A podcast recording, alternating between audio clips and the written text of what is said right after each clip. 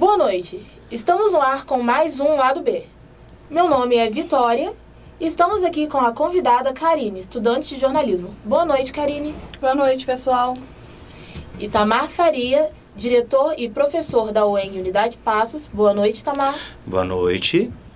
E com a estudante Júlia Evelyn. Boa noite.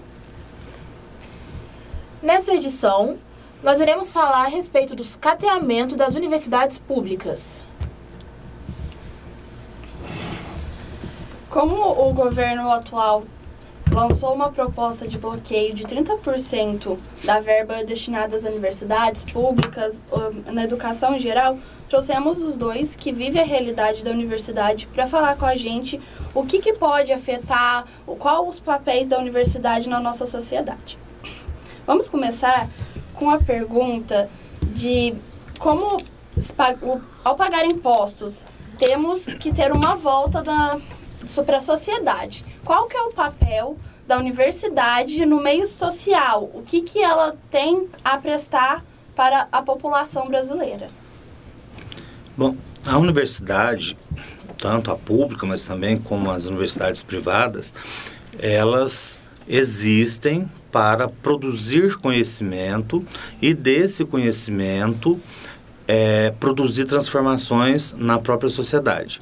Obviamente que elas têm uma dimensão comercial, né, elas atendem a demandas de mercado, mas, em essência, o papel da universidade, que é uma escola, é formar pessoas para melhorar a vida de outras pessoas.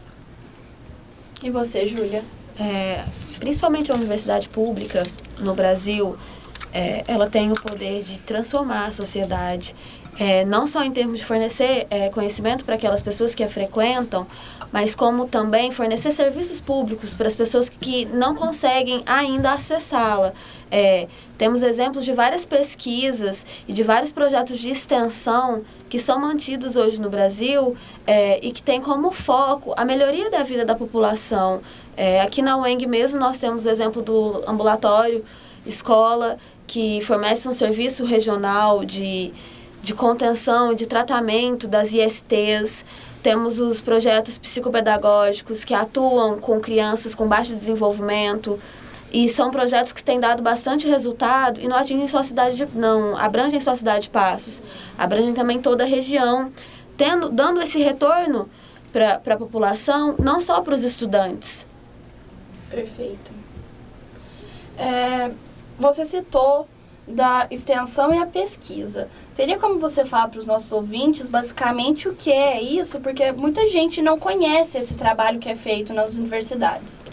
É, as pesquisas, é, elas são coordenadas por um, orienta um orientador dentro da, da universidade, onde o aluno é, desenvolve pesquisas é, com temas variados, é, da escolha dele e do coordenador, mas seguindo um, um, um código de ética, é, que é disponibilizado pelas, pelas entidades que regulamentam essa pesquisa e além de ser bom para o desenvolvimento do aluno em questão de conhecimento. Já os projetos de extensão, eles têm como finalidade a atuação na sociedade mesmo. Você tem que é, estender o, as suas pesquisas, mas é, em termos sociais, em atuação social. Então, você faz essa pesquisa com, com essa extensão com a população. É, e por isso que é importante a manutenção desses dois, é, tanto da pesquisa quanto da, da extensão, porque sem eles a universidade se fecha mais ainda dentro, é, dentro de si mesma, é, empobrece o conhecimento de quem frequenta e se distancia mais ainda da população. E hoje é uma realidade das universidades ainda distantes do, do restante da população, principalmente a população que, é, dos trabalhadores. É, e cria esse vínculo que, que ressalta a importância de, da manutenção dessas entidades, e principalmente as públicas, que, que são responsáveis por 90% da pesquisa do Brasil, ou seja, o conhecimento do Brasil, a tecnologia do Brasil, está dentro das universidades públicas. Que não é reconhecido, né? Então, nesse caso, você acredita que quando o governo corta os 30% das universidades, é, automaticamente ele atinge toda a população? A população inteira sofre com esses cortes até porque a universidade é um meio da pessoa conseguir é, alcançar lugares diferentes em suas vidas. Pessoas que têm uma, vêm de, umas, de classes sociais mais baixas, elas conseguem dar uma ascensão ou caminhar, às vezes, nas classes através da educação, que além de ser, deve ser um direito de todos, é um mecanismo da pessoa é, é, realmente ter uma condição de vida melhor, dar uma condição de vida melhor para suas famílias e auxiliarem no desenvolvimento do, do país, é, não só econômico, como cultural, intelectual. E as minorias acabam sofrendo mais com isso. Mais né? com isso, porque a gente tem um dado de que é, a partir do, do, uso de incentivos, hoje em dia, 52% da população dentro das universidades são pessoas negras e indígenas. Pessoas que antes, há muito pouco tempo atrás, não tinham acesso a esses, a esses ambientes. E isso enriquece mais, porque a nossa população é composta por pessoas negras e indígenas, em maioria. Então, essas minorias sofreriam com esses cortes. Voltaria a ser uma universidade pública voltada para as elites brasileiras. Concordo. Para você, Itamar, o que, que você acha que vai afetar no âmbito estrutural e de desenvolvimento das universidades? Essa previsão de corte, ela precisa ser detalhada no seguinte sentido. O orçamento da universidade atende a três necessidades fundamentais da instituição: pagamento de pessoal, custeio, que é a manutenção básica do funcionamento, e investimento. O pagamento de pessoal, sobre ele não incide esse corte. Então, esse corte inevitavelmente vai incidir no custeio e no investimento. Então, Obviamente, o primeiro que sofre é o investimento e, em seguida, o próprio custeio, que é a conta de água, de luz, de telefone, o vigia, o zelador, toda a equipe terceirizada, né, todos os insumos necessários para a instituição continuar de portas abertas. Existe até uma fala de membros do governo e de algumas alas da sociedade de que o problema das nossas universidades é que tem dinheiro, mas se administra muito mal. Bom, isso não é verdade, né? É, existem rubricas constitucionais que impõem repasses para a educação básica, é, investimentos previstos que também estão sendo comprometidos, mas o que se gasta com as universidades não é muito, e não é mal gasto. Como a Júlia disse, é, ela falou de pesquisa e de extensão, né? A universidade se sustenta num, tri, num tripé, que é o ensino, é a pesquisa e é a extensão. Se ela não faz isso, ela é uma faculdade ou um centro universitário que não tem essa exigência. Por lei, a universidade tem que fazer ensino, pesquisa e extensão. A parte que sustenta a universidade é a pesquisa, que é a construção de conhecimento em todas as áreas, não é? Então, esse conhecimento produzido é o que é ensinado e é o que, por meio de várias formas de intervenção, chega à sociedade. Isso chega na prestação de serviço, de serviço médico, de serviço psicológico, de atendimento psiquiátrico, de atendimento social, de atendimento jurídico, de atendimento em áreas como lazer e cultura também, que é importantíssimo na formação. Então, é, considerando que da população jovem do país, que seria aquela que vai de 18 a 24 anos, cerca de menos de 20% está nas universidades, a gente precisa entender que tem uma defasagem gigantesca. Existe uma multidão de jovens fora da universidade. Então, qualquer coisa que comprometa a manutenção da universidade só vai aumentar esse fosso, né? Essa, esse abismo que já existe para uma grande parcela da população jovem que não consegue acessar a universidade. Não é? Então, é, não é admissível no mundo que sobrevive hoje basicamente por meio dos avanços tecnológicos, a gente regredir um centímetro, não é? Todas a população mundial tem crescido, é, os desafios têm se tornado muito maiores, é, avanços médicos de medicamentos e de várias tecnologias permitiram que uma parcela muito grande da população vivesse mais, então a gente está vivenciando um envelhecimento da população. É, e quem cuida? Quem que vai cuidar? Quem que vai pensar? Quem que vai descobrir formas de propor soluções, de propor né, alternativas para uma vida com dignidade. Então, quando a gente compromete a universidade, a gente está comprometendo o presente e o futuro inteiro das próximas gerações. É, complementando a sua fala, a gente vê em todo mundo que países desenvolvidos que estão no ranking de melhores lugares para viver, a educação vem em primeiro plano.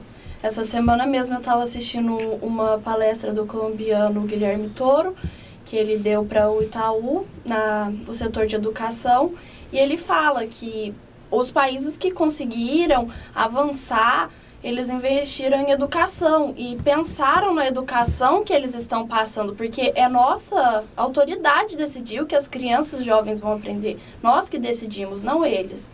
Então ele coloca como exemplo a Finlândia, que as crianças elas passam menos tempo na escola e têm a possibilidade de ver e crescer no que ela quer fazer. E tanto que eles têm o maior índice de desenvolvimento do mundo.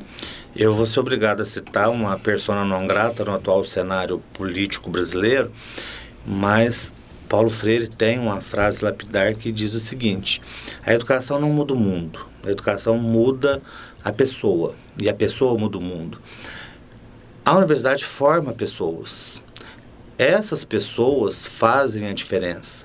Então, quando, e isso se tornou bastante comum nas últimas décadas, um filho consegue acessar a universidade, sendo o primeiro da família em várias gerações a ter essa conquista, a mudança para aquela família é quase incalculável. Né? Ele abre uma porta que até então não existia. Você se torna uma referência. E eu falo isso de cadeira, porque eu fui o primeiro da minha família a fazer um curso superior. Estudei minha vida inteira em escola pública, prestei o vestibular do Unesp e passei né? No momento que não tinham ações afirmativas, não tinham cotas, é, e isso era uma exceção, né? Eu era o único aluno da minha turma que trabalhava. Esse cenário mudou. Hoje eu fico muito feliz quando eu entro na sala de aula para dar aula e vejo que a maioria dos meus alunos é pobre como eu fui e consegue frequentar a sala de aula. Então, é, é essa revolução que a gente está falando, é essa transformação que vai de família em família e você muda um contexto todo para além de várias gerações, né? Então, o gastar em educação é sempre visto com uma certa tem que ser visto com uma certa falácia porque é gasto. Se a gente está formando condições de melhoria da transformação da vida das pessoas, para que, que serve então o Estado? Para que, que serve o imposto que se paga?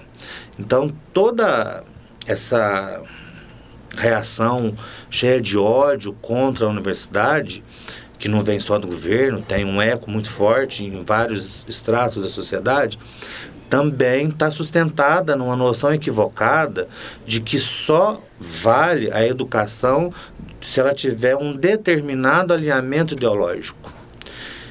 E é o que justamente não pode acontecer. A educação forma e contribui na medida em que ela permite que a pessoa se liberte, se questione, se transforme, né, se revolucione. Então, é, essa alegação absurda de que as universidades brasileiras são tomadas pelo marxismo cultural, pelas ideologias comunistas, socorro, né? Isso, quem frequenta as universidades sabe que não, não, é assim não, não, não, é assim que funciona. Então, assim, é uma loucura, é, é, é, é uma, uma coisa tão nonsense, tão surreal, que a gente fica hum, assim, se indagando. E nas minhas reflexões eu cheguei a uma conclusão. Nós falhamos num ponto é, em não nos esforçarmos um pouco mais na divulgação da ciência, na divulgação do conhecimento científico. Aí um outro dado importante. Mais de 52% dos adultos do Brasil, que é aquela galerinha que tem de 24 a 60 anos, não terminaram o ensino médio.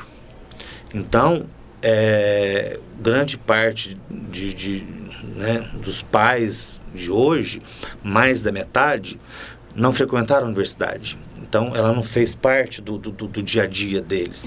E muitos também não têm filhos que frequentam a universidade. Então, é, isso é herança de um período em que a universidade era extremamente elitizada e que poucas pessoas conseguiam acessar. Na medida em que aumentou esse acesso, a gente precisava, e a gente tem que fazer essa minha culpa, ter aumentado a informação sobre o que é e o que faz a universidade, não é? Agora a gente está tendo que correr para fazer essa divulgação, porque a nossa luta, mais do que contra o ódio, é contra a ignorância.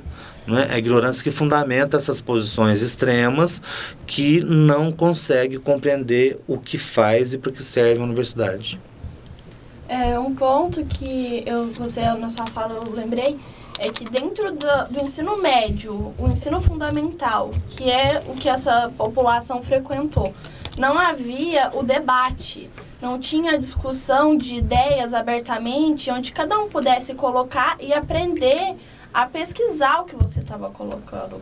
Eu fui aprender isso quando eu entrei no cursinho também frequentei o cursinho da Unesp, frequentei o ambiente universitário antes mesmo de eu conseguir ingressar na universidade.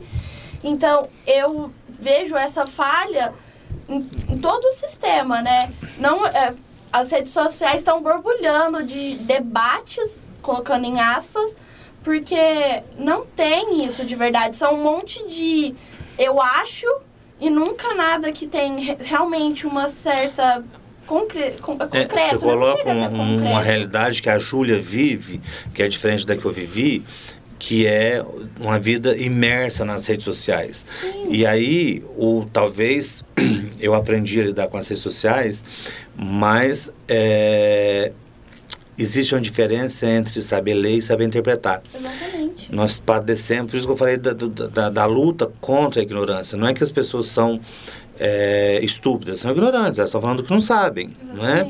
E a, no momento em que as tecnologias de comunicação e informação estão tão fortes, isso é inaceitável, não é? Então existe sim um lado, é, um, um, descolamento, um, um, falta de diálogo entre os níveis de ensino, né? entre o básico e o superior, que é grave, precisa ser sanado.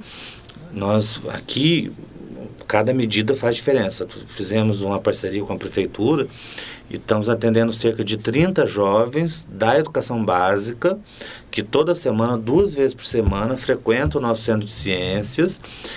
Estão entendendo o que cada laboratório faz, o que, que, o que é fazer pesquisa, o que é produzir ciência para depois serem multiplicadores nas escolas deles para criar esse, esse, esse interesse, não é? Hoje as escolas de educação básica não têm uma infraestrutura para pesquisa, um laboratório para as aulas de química, é. isso é, é, é raro ter, coisa que nos Estados Unidos é comum desde os primeiros anos né, na, na escola. Então, é, as pessoas têm um, um, um, um, um receio, talvez um medo, com esse conhecimento justamente por, né, por, por, ignorância. Você não tem uma educação científica no país que comece desde cedo, desde os anos iniciais. E agora a gente está colhendo o fruto disso, né? Essa onda toda que, não nos compreendendo, acha que não temos utilidade nenhuma.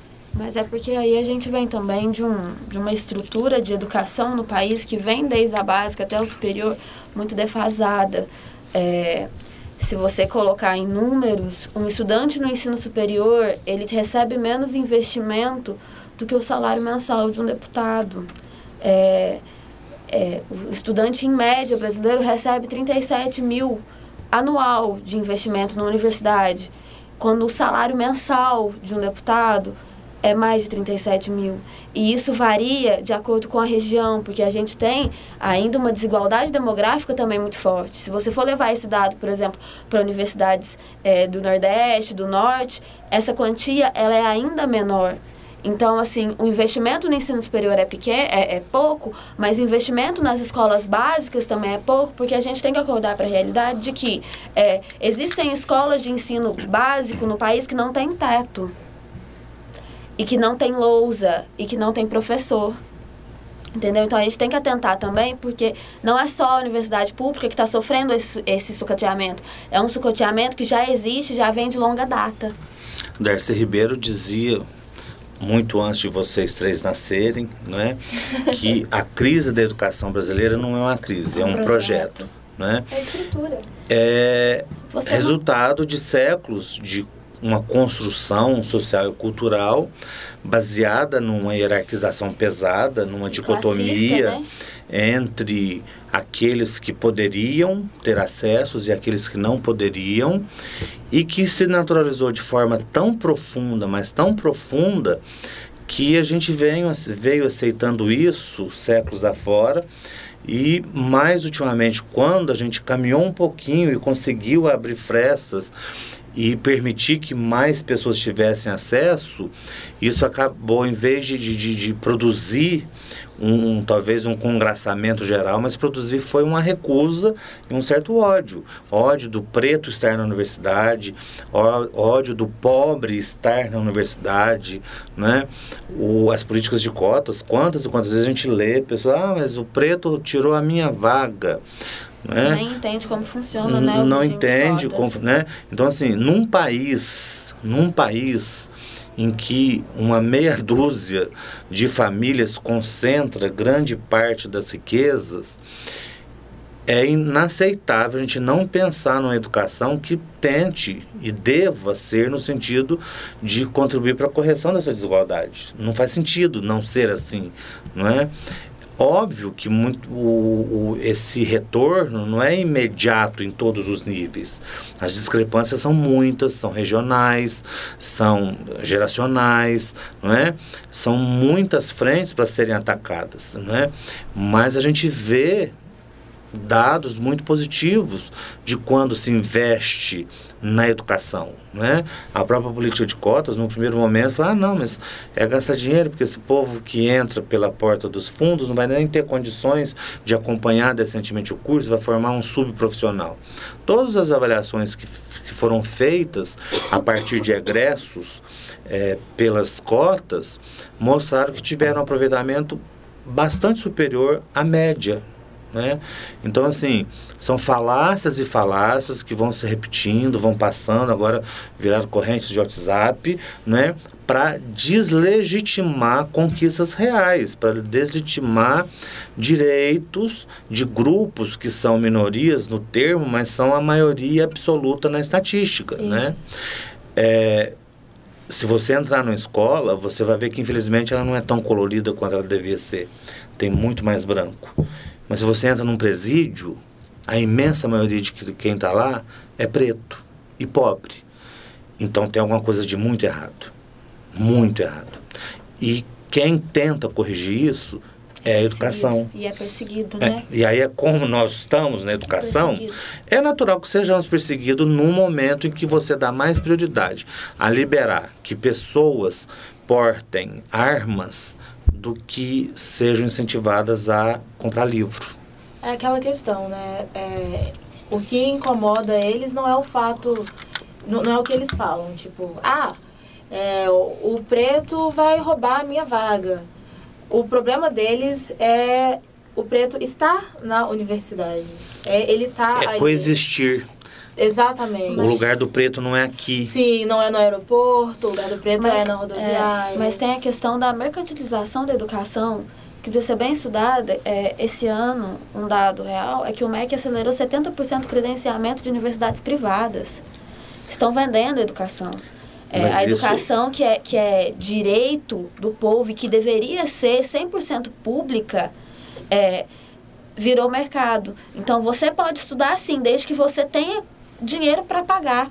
E isso é acelera e, e deixa o abismo da desigualdade social, racial e de gênero no Brasil muito, muito mais profunda do que ela já é, porque ainda Sim. é- ela é muito profunda. A partir do momento que eu quero fechar grandes centros educacionais públicos, é, reservá-los a um elite e a alternativa da população que quer é, tentar conseguir algo melhor na sua vida é pagando a educação, você está gerando dinheiro para grandes centros educacionais que estão lucrando com isso e aprofundando as desigualdades sociais no Brasil, o que é um projeto, né? Não é uma, uma questão de nós não temos verba, não, é um projeto.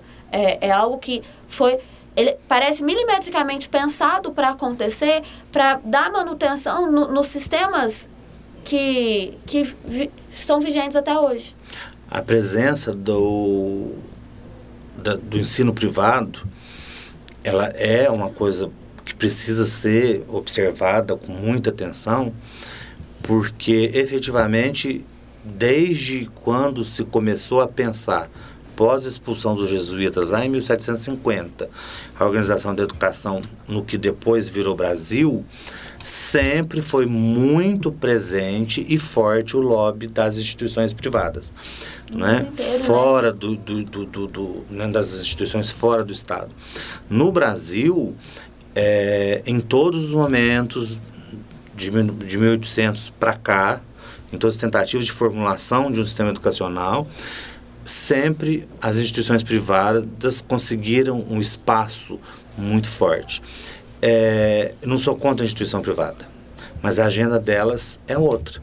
Né? Ainda que elas usem de uma concessão que é pública, que é explorar a educação, é uma empresa e empresa, de uma forma ou de outra, tem que se sustentar. Gera né? lucro, né? mas ela não pode fazer isso sobre os cadáveres das minorias. Sim.